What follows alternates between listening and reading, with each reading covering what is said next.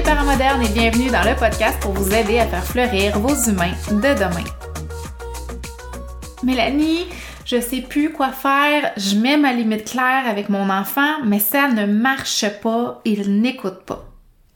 Dernièrement, j'ai eu une discussion avec un parent qui me disait avoir vraiment la difficulté à mettre, imposer des limites claires à son enfant. Alors, je lui ai demandé, est-ce que tu peux me donner un exemple de c'est quoi pour toi une limite claire ou comment tu verbalises tes limites claires à ton enfant?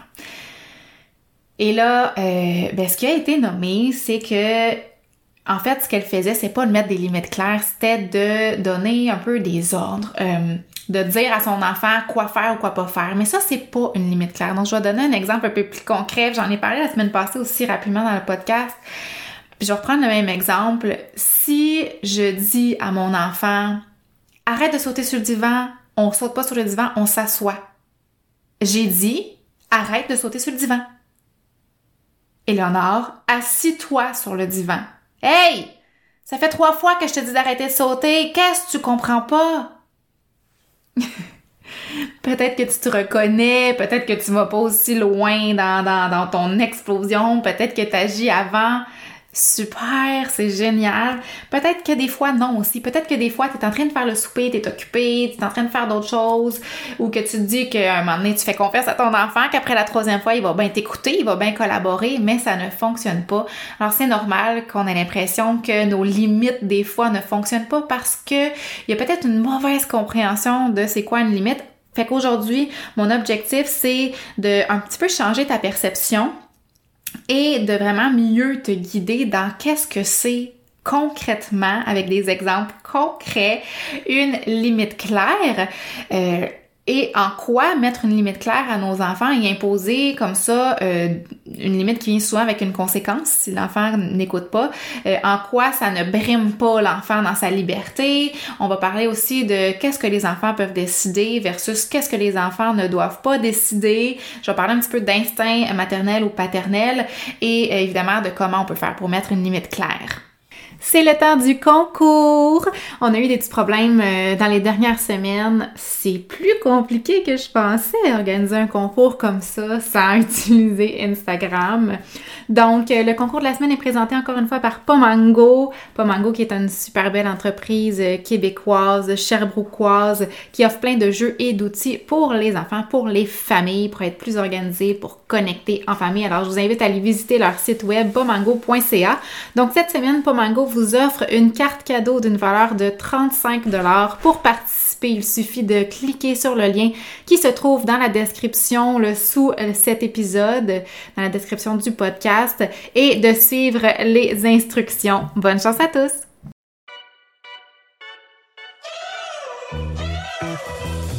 Je suis Mélanie, éducatrice spécialisée depuis presque, mon Dieu, 15 ans maintenant. Et je suis aussi maman deux fois. Puis mon troisième bébé, ben, c'est Wikid, la plateforme éducative conçue pour accompagner les parents modernes. Les parents modernes, c'est vous, ça. Ma mission, c'est de rendre votre quotidien plus simple, plus doux, plus fun dans les moments où ça va moins bien, puis ben, quand ça va bien aussi.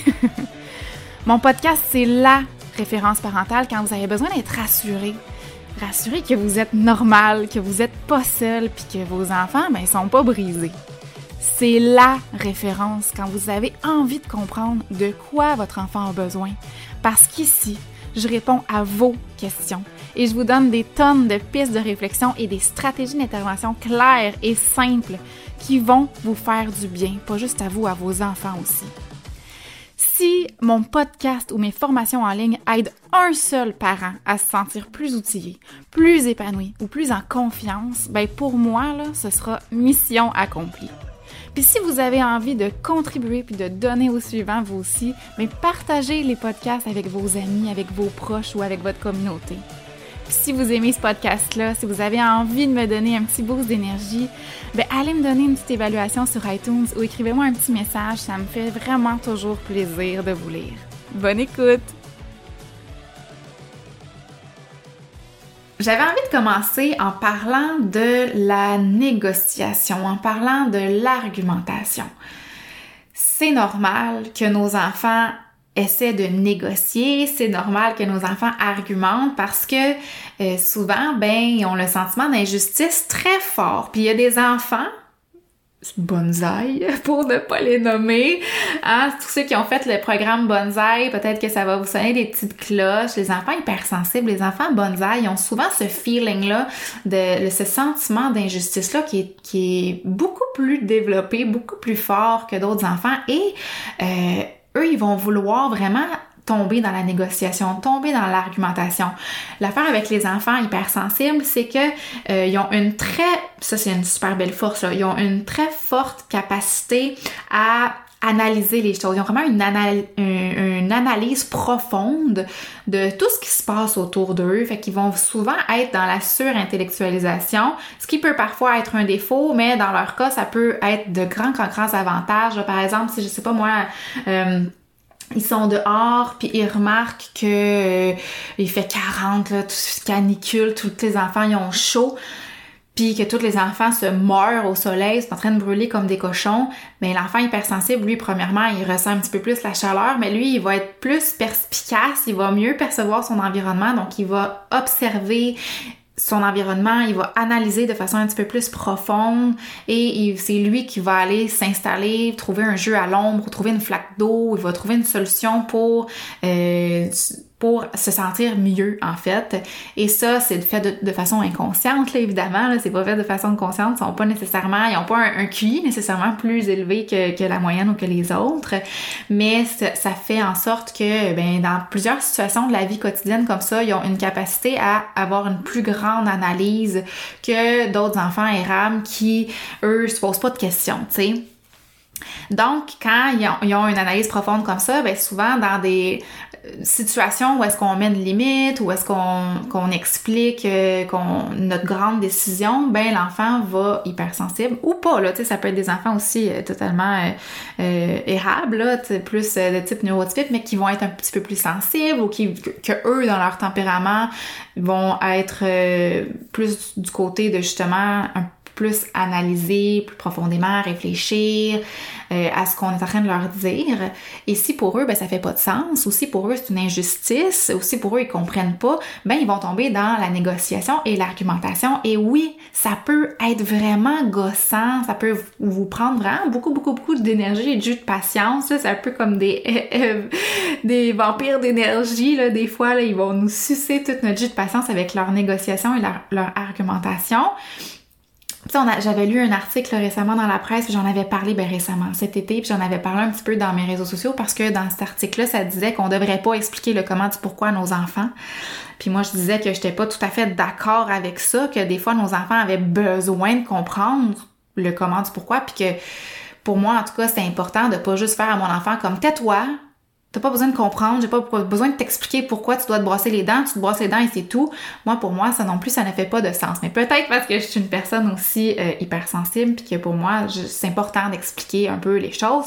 Cela dit, on n'est pas obligé d'être dans la négociation et dans l'argumentation pendant 1150 ans. À un moment donné, on peut aussi mettre notre limite puis dire là, je pense que je, je t'ai bien expliqué je pense que peut-être t'essayes de faire changer ma décision, mais ma décision ne changera pas. Et je vais pouvoir parler un petit peu plus loin de comment on peut exprimer ça, parce que ça fait partie de mettre une limite claire à nos enfants, de mettre fin à l'argumentation, de mettre fin à la négociation, fait aussi partie de mettre une limite claire. Euh, mais ce que je voulais dire, c'est une grosse parenthèse pour dire que ça peut être tentant des fois de, de justement vouloir leur fermer le clapet, là, puis de vouloir J'aimerais donc ça que mon enfant arrête de négocier tout le temps. J'aimerais donc ça que mon enfant arrête d'argumenter puis de dire à nos enfants mais arrête d'argumenter tout le temps. C'est non, c'est non. Puis je le dis là, tu sais, en, parce que je, je, je l'ai pas toujours fait. C'est arrivé des fois là où est-ce que j'ai dit ça à ma fille parce qu'à un moment donné, c'est comme Hey, ce boulot, ça me tape ses nerfs là.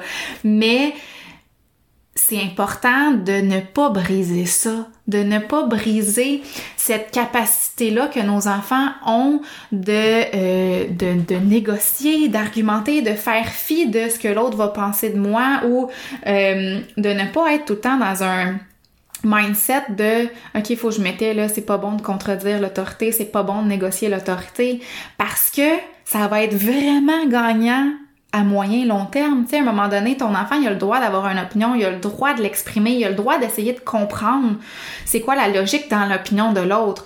Tant que tout ça est fait dans le respect, et c'est là mon petit bémol, tu sais, si l'enfant le fait pas dans le respect, c'est important de le reprendre puis de dire, je pense que ce que tu as voulu dire, c'est de le dire de cette façon-là, et là, on peut euh, reformuler sa phrase pour que ce soit fait de façon plus acceptable ou dans un ton plus acceptable, qui se soit fait toujours dans l'écoute, puis dans l'ouverture, puis dans la tolérance aussi de l'autre et dans l'acceptation de l'opinion de l'autre, mais euh, donc pour encourager nos enfants à être dans la négociation de façon respectueuse, faut nous aussi le modéliser évidemment, faut nous aussi rester, rester dans le respect de l'opinion de notre enfant. Donc, de pas invalider ce qu'il est en train de, nous dire, de dire, je t'entends, j'ai compris que euh, toi, t'aimerais ça te coucher à la même heure que moi, puis que tu comprends pas nécessairement pourquoi tu peux pas te coucher à la même heure que moi. Mais moi, mon rôle de maman, mon rôle de papa, c'est de m'assurer de ta santé, de ta sécurité et de ton bien-être. Et je juge que à 5 ans ou à 4 ans, tu dois dormir 10 heures pour être reposé le lendemain. Maintenant, on a fait le tour de la question, on ne veut pas en discuter, c'est ma grande décision de parent, c'est mon rôle de parent, et c'est comme ça, ce soir, tu dois être dans ton lit à 19 heures. Exemple. Et si l'enfant continue d'argumenter, ben on n'embarque plus dans les discussions, puis on fait juste dire la discussion est terminée, on n'en parle plus, puis on a, si tu as besoin d'en parler à un autre moment, on en parlera un autre moment, mais là, c'est pas le moment, là, c'est le temps d'aller te coucher. OK? Donc, mais pour moi, en tout cas, je sais pas pour vous, mais pour moi, c'est important de pas briser ça, cette espèce de de d'élan naturel à essayer de comprendre notre opinion puis de faire valoir le sien parce que plus tard si notre enfant apprend tout le temps à réprimer ça, puis à garder son opinion pour lui, puis à ne jamais argumenter, puis à ne jamais s'affirmer finalement, à jamais faire valoir son point, ben ça va être comme ça, ça va être comme ça dans son milieu de travail, ça va être comme ça avec ses, ses pairs à l'école, dans un travail d'équipe, il va avoir quelque chose que, que, qui fait pas son affaire ou qui, qui veut apporter un point différent, mais ah non, j'ai appris à me taire, j'ai appris à pas négocier, j'ai appris à pas argumenter, même si c'est pas juste. Ok, ça peut être extrêmement utile, donc faut juste faire attention à comment euh, on leur exprime d'arrêter d'argumenter. Bon, et là où les parents ont aussi de la difficulté, c'est qu'est-ce que mon enfant peut décider et qu'est-ce que mon enfant ne peut pas décider. Et là, la question qu'il faut toujours se rappeler quand on veut nommer une consigne claire à notre enfant, nommer une limite claire à nos enfants, c'est euh, est-ce que ma limite ma limite, il n'y a pas de R. Est-ce que ma limite, elle est là pour m'assurer de sa santé, de sa sécurité ou de son bon développement, ou c'est juste parce que ça ne tente pas, ou c'est juste parce que ça fait pas de sens pour moi? Exemple, euh, si mettons ton enfant, tu, c'est la fin de semaine, vous voulez aller à l'épicerie, tu vas aller à l'épicerie, il est 10 heures le matin, mais ton enfant, ça fait une heure qu'il joue puis il est déguisé en, je sais pas moi, Jasmine. Puis que là, elle dit, tu dis, bon, ben, va t'habiller, faut aller à l'épicerie, puis qu'elle te dit, ben non, mais, mais je peux-tu y aller en costume de Jasmine? Non, non, là, on, on va pas à l'épicerie en costume de Jasmine, va t'habiller. Mais non, mais pourquoi je peux pas aller en costume de Jasmine? Ben oui, hein, pourquoi? Est-ce qu'il y a un, un, enjeu au niveau de la sécurité? Est-ce qu'il y a un enjeu au niveau du développement? Est-ce qu'il y a un enjeu au niveau du bien-être? Ou c'est juste toi qui projette tes insécurités sur ton enfant par rapport au jugement des autres. Hein? Qu'est-ce que les autres vont penser si je vais avec mon enfant déguisé en Jasmine? C'est-tu grave? Fait que c'est ça un peu qu'il faut se demander sur qu'est-ce que mon enfant peut décider versus qu'est-ce que mon enfant ne peut pas décider. Donc quand c'est des petites décisions qui n'ont aucun impact sur ta routine, sur ton organisation, sur ton bien-être, sur son bien-être, sur le bien-être des autres autour de vous, sur sa sécurité, sur la sécurité des autres, ça fait beaucoup de choses, mais en gros c'est pas compliqué. Ça fait, ça ajoute-tu, ça impacte-tu la sécurité, le bien-être ou le développement de ton enfant ou des autres autour? Si la réponse est non, mais c'est peut-être que là, ah, il y a manière à, il y a matière à justement écouter l'argumentaire de notre enfant, puis peut-être lui permettre de décider cette petite décision-là. Si ton enfant, le matin, il a pas envie de mettre un coton ouaté parce que lui, en ce moment, dans la maison, il a pas froid, il y a ça aussi qu'il faut comprendre. Notre enfant, il peut pas se projeter sur Ah, dehors, il fait 6 degrés, il fait froid, faut que je mette un coton ouaté. Parce qu'en ce moment, il vit dans le maintenant, puis à l'intérieur de la maison, il fait 22, puis je suis bien. Fait que c'est normal si nos enfants s'opposent à des, situations comme ça. Puis des fois aussi, c'est de choisir nos batailles. OK, parfait, tu veux pas mettre un coton ouaté, ben regarde, on va amener un coton ouaté, on va amener un manteau, puis quand ton corps aura froid, ben tu me le diras, je vais avoir ton manteau, ton coton ouaté, puis tu pourras le mettre. Les enfants, ils sont pas vraiment dans l'orgueil. Hein. Avant 6 ans, très peu d'enfants sont dans l'orgueil. Si on froid, là, vraiment, réellement, ils vont nous le dire, puis ils vont vouloir le mettre leur manteau. Fait que les chances, c'est qu'à 6 degrés le matin, là, ça soit pas très long avant que ton enfant veuille mettre son manteau. Puis s'il veut pas le mettre, c'est probablement qu'il a pas froid. Après, si tu as peur pour ta, sa santé ou sa sécurité, ben oui, on impose de mettre un manteau en disant c'est mon rôle de maman de m'assurer de ta sécurité. Je sais que ça te tente pas, mais c'est comme ça, faut qu'on mette ton coton ouaté. C'est pas toi qui mets ton coton ouaté, c'est moi qui vais mettre ton coton ouaté. Fait que là, t'as le choix. Tu veux mettre celui-ci ou celui-là? Tu veux mettre ce manteau-là ou tu veux mettre ce coton ouaté-là? On peut aller comme ça, faire passer notre demande par des choix aussi pour donner l'impression que notre enfant a un petit peu plus de contrôle. Et moi, ça, je vous le dis, c'est vraiment une phrase clé là, que j'utilise au quotidien avec mes enfants parce que c'est normal qu'ils soient dans la confrontation, c'est normal qu'ils soient dans la recherche de pouvoir. Leur cerveau de 3 à 6, 7 ans, tout le temps, là, ils ont tout le temps besoin de contrôle, mais particulièrement de 6 à 7 ans, sont vraiment en recherche de contrôle, vraiment en recherche d'autonomie, sont vraiment en recherche de je veux faire les choses toute seule. Puis tu sais, on l'entend avec les enfants, des fois déjà à deux ans et demi, ils veulent faire toute seule, capable toute seule. C'est un besoin fondamental pour eux de s'accomplir. Donc, c'est normal qu'ils argumentent. Mais moi, ce que je dis toujours à mes enfants, c'est mon rôle de maman, ou ça peut être mon rôle de papa, c'est de m'assurer de ta sécurité, de ta santé, que tu grandisses bien et aussi de m'assurer de la sécurité des autres. Alors, je te demande de faire ceci, ce n'est pas un choix. Ce que je veux que tu te rappelles toujours aussi, quand t'es pas sûr, là, puis quand que tu as envie d'être comme OK, je vais laisser faire, c'est pas grave pour cette fois-ci, mais que dans le fond, non, ça serait important. Ou si si à l'inverse, c'est pas si important que ça, c'est toujours te, te rappeler l'exemple du siège ou de la ceinture de sécurité. OK? Même si, parce que des fois c'est difficile d'intervenir là, puis de tenir notre bout quand on sait que notre enfant va faire une crise, quand ça va exploser, puis ça nous tente pas là, de gérer une crise à matin. Là, on a d'autres choses à faire, on est pressé, on est en retard. Fait que le truc c'est, est-ce que si mon enfant, je l'assois dans son siège. S'il me pète une crise ou s'il argumente pour ne pas s'attacher, est-ce que je vais le laisser faire? Ben non. On ne le laisserait pas faire parce que c'est une question de sécurité. C'est le cas de la sécurité routière parce qu'on veut garder nos enfants en santé, en sécurité.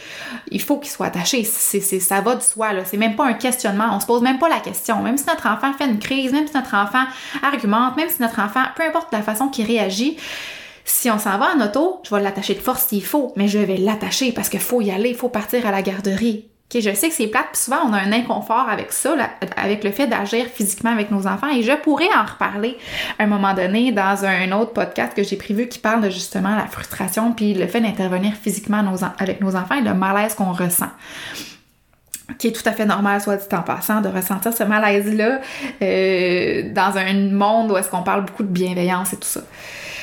Donc, si tu te dis, OK, c'est un peu la même chose en ce moment, mettons, moi, ma limite, c'est de traverser la, rue en tenant la main de mon enfant, mais même si ton enfant, là, il court puis il veut pas puis il te lâche la main puis ça fait son pas son affaire puis qu'il faut que tu le prennes sur ton épaule, ben c'est ça, faut que tu te poses comme question, là. Est-ce que c'est une question de sécurité, que c'est aussi important que d'attacher mon enfant dans son siège d'auto? Oui. En ce moment, c'est traverser la rue en tenant la main de mon enfant ou être dans un stationnement puis tenir la main de mon enfant.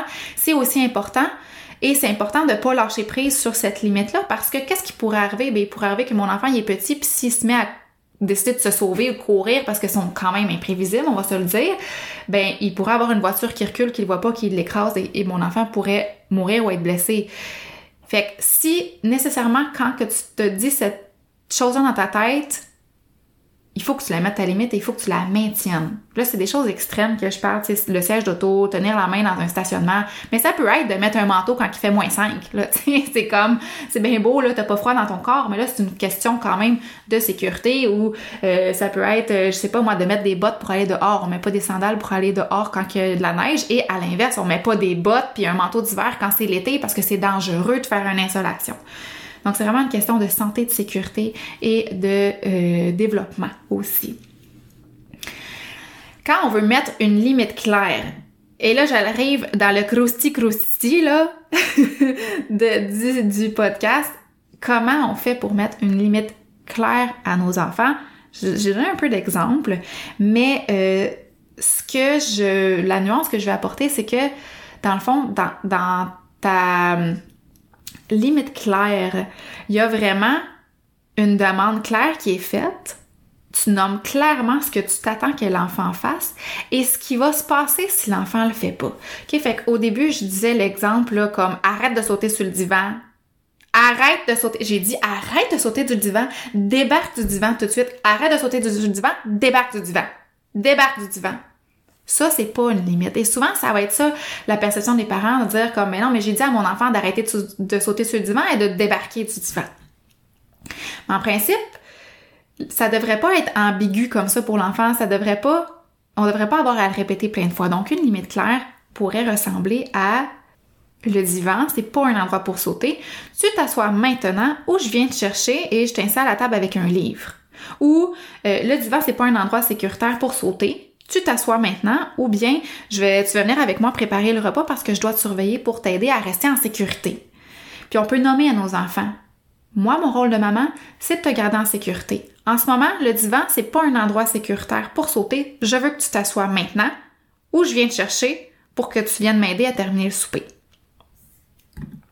On peut même y aller sans dire, sans donner quasiment une chance, j'ai envie de dire, sans dire tu t'assois maintenant où je viens te chercher. On peut littéralement dire le, le divan, c'est pas un endroit pour sauter.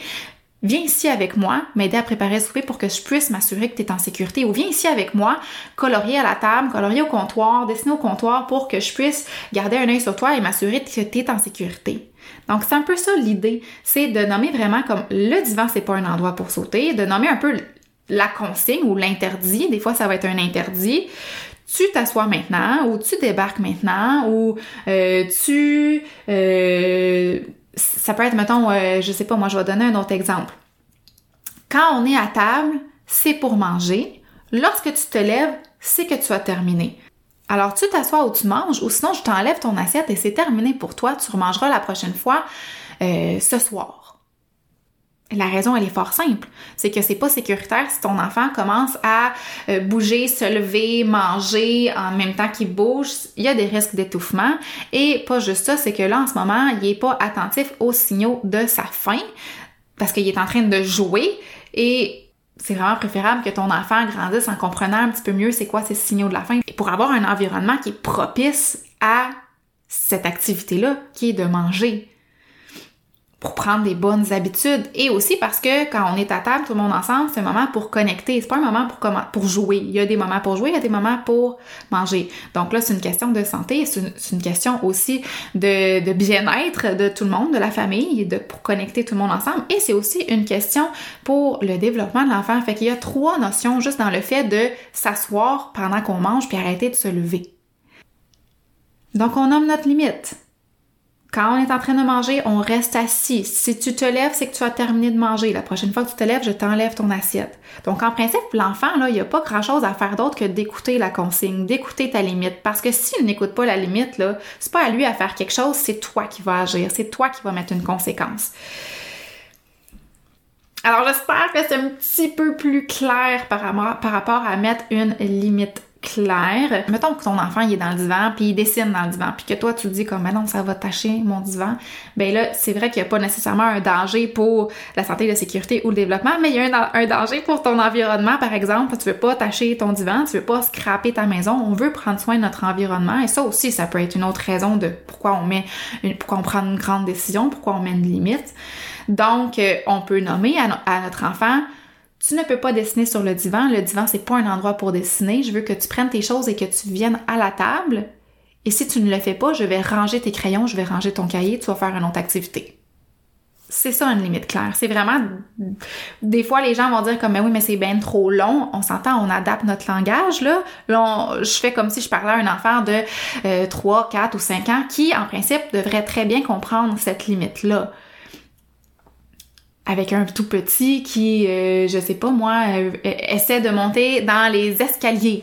Hein, un petit qui commence à marcher, là, il y a un an à peu près, là, puis, ou même pas, peut-être huit mois, puis il rampe, puis il va dans les escaliers, ben là, ce qu'on peut faire, c'est qu'on adapte notre langage, puis, parce que c'est sûr que si on dit, là, je ne veux pas que tu montes dans les escaliers, ce n'est pas sécuritaire, euh, reviens ici tout de suite et viens jouer au camion, sinon je te mets dans le porte-bébé ou dans la balançoire, ton enfant de 8 mois, un an, va pas comprendre ça. Donc là, ce qu'on va dire, c'est qu'on va dire comme, oh, je vois que tu es capable de monter les escaliers maintenant, je vais mettre une barrière pour te en sécurité. Donc là, on est vraiment pas, tu vois, c'est pas l'enfant qui doit faire quelque chose, pas l'enfant qui doit poser une action face à la limite, c'est nous les parents qu'il faut appliquer cette limite-là, on le nomme, mais si l'enfant n'agit pas, on agit nous-mêmes. Donc elle est un petit peu plus là la nuance, et c'est ce qui va faire en sorte que tu vas probablement être beaucoup moins dans la frustration, beaucoup moins dans les cris aussi auprès de ton enfant que dans le fond, en mettant ta limite claire, il n'y a pas beaucoup de place, il n'y a pas de place en fait à la négociation et donc il y a moins de place à te laisser pigner, puis à te laisser pigner, puis à te laisser pigner jusqu'à temps que boum, ça explose. En plus, ce qui est cool quand on prend l'habitude de d'émettre une limite comme ça, un petit peu plus claire, un peu plus longue, c'est qu'on est en train de set up déjà l'annonce, la conséquence. Fait que là, ça allait vite qu'on dise, mettons, débarque du divan tout de suite, on saute pas sur le divan, débarque du divan tout de suite, puis qu'on répète la même consigne 4-5 fois, parce que en disant le divan, ce n'est pas un endroit sécuritaire pour sauter. Je veux que tu t'assoies maintenant tranquillement ou tu changes de jeu. C'est moi qui va t'amener à la table euh, faire un coloriage. Ben, on vient déjà de nommer c'est quoi la conséquence. Donc, nécessairement, si tout de suite ton enfant n'écoute pas ta limite, là, ben c'est pas compliqué. Tu y vas, sans être chargé d'émotions, tu vas voir ton enfant, tu lui dis je t'avais dit que le divan c'est pas un endroit, viens, on vient s'asseoir à la table. Puis là ça se peut qu'il y ait des explosions, ça se peut qu'il y ait euh, du mécontentement, c'est normal. Premièrement, peut-être que ton enfant va vouloir tester la limite, peut-être que ton enfant va avoir besoin de vérifier quelle était la consigne. Fait que ça se peut qu'il y ait de l'opposition, ça se peut que tu l'impression de répéter tout le temps la même affaire, que à, chaque jour tu dises à ton enfant la même consigne, puis que tu dises dans ta tête, ben voyons, j'y ai répété, il sait là, ça fait un an que je répète ou deux ans que je répète que le divan, c'est pas un endroit pour sauter, qu'il faut s'asseoir. Pourquoi? Il niaise ou quoi? Ben non, il niaise pas. Il a besoin, encore une fois, de répéter, répéter, répéter, répéter cette expérience-là pour être sûr que ta limite, elle change pas, que c'est la même affaire. Ou peut-être même qu'il y a besoin, littéralement, que tu viennes le prendre puis que tu l'enlèves du divan. Et ça, on pourra en parler euh, prochainement, comme je te disais, là, de d'intervenir physiquement avec nos enfants sans être chargé en émotions, jamais dans le but de blesser évidemment, mais c'est possible de faire ça euh, dans le respect, dans la bienveillance sans être chargé. Si jamais tu besoin d'avoir ou tu as envie d'avoir plus d'informations sur les enfants justement qui négocient, sur euh, un enfant là, qui fait un peu le boss de bécosse euh, que j'aime dire, il y a l'épisode 26 euh, qui s'appelle justement Boss de Bécosse et Petite Germaine qui va vous aider euh, vraiment à mieux comprendre euh, pourquoi nos enfants ont ce besoin-là de négocier, d'argumenter ou de nous dire un peu quoi faire. Il y a aussi l'épisode 111 où je parle d'opposition et de faux choix justement, donc comment prendre les grandes décisions, ce que nos enfants peuvent décider ou pas et comment favoriser la collaboration des enfants, mieux comprendre en fait les faux choix. Les gens vont me dire ça marche pas les faux choix, mon enfant est trop intelligent. Donc j'ai apporté des petites nuances dans cet épisode-là, c'est l'épisode 111. Et j'ai l'épisode 51 aussi qui pourrait aider. Ça s'appelle Mon enfant n'écoute jamais les consignes et rit devant mon autorité. Donc, si vous avez l'impression que votre enfant rit devant vos consignes, qui ne vous écoute pas, c'est vraiment aussi un, un épisode à écouter. Donc, l'épisode 51. Sur ce, ça fait déjà presque 30 minutes que je, je, je, je jase, que je jacasse. Alors j'espère que cet épisode-là vous a aidé à mieux comprendre qu'est-ce que ça veut dire mettre une limite claire. Tourlou!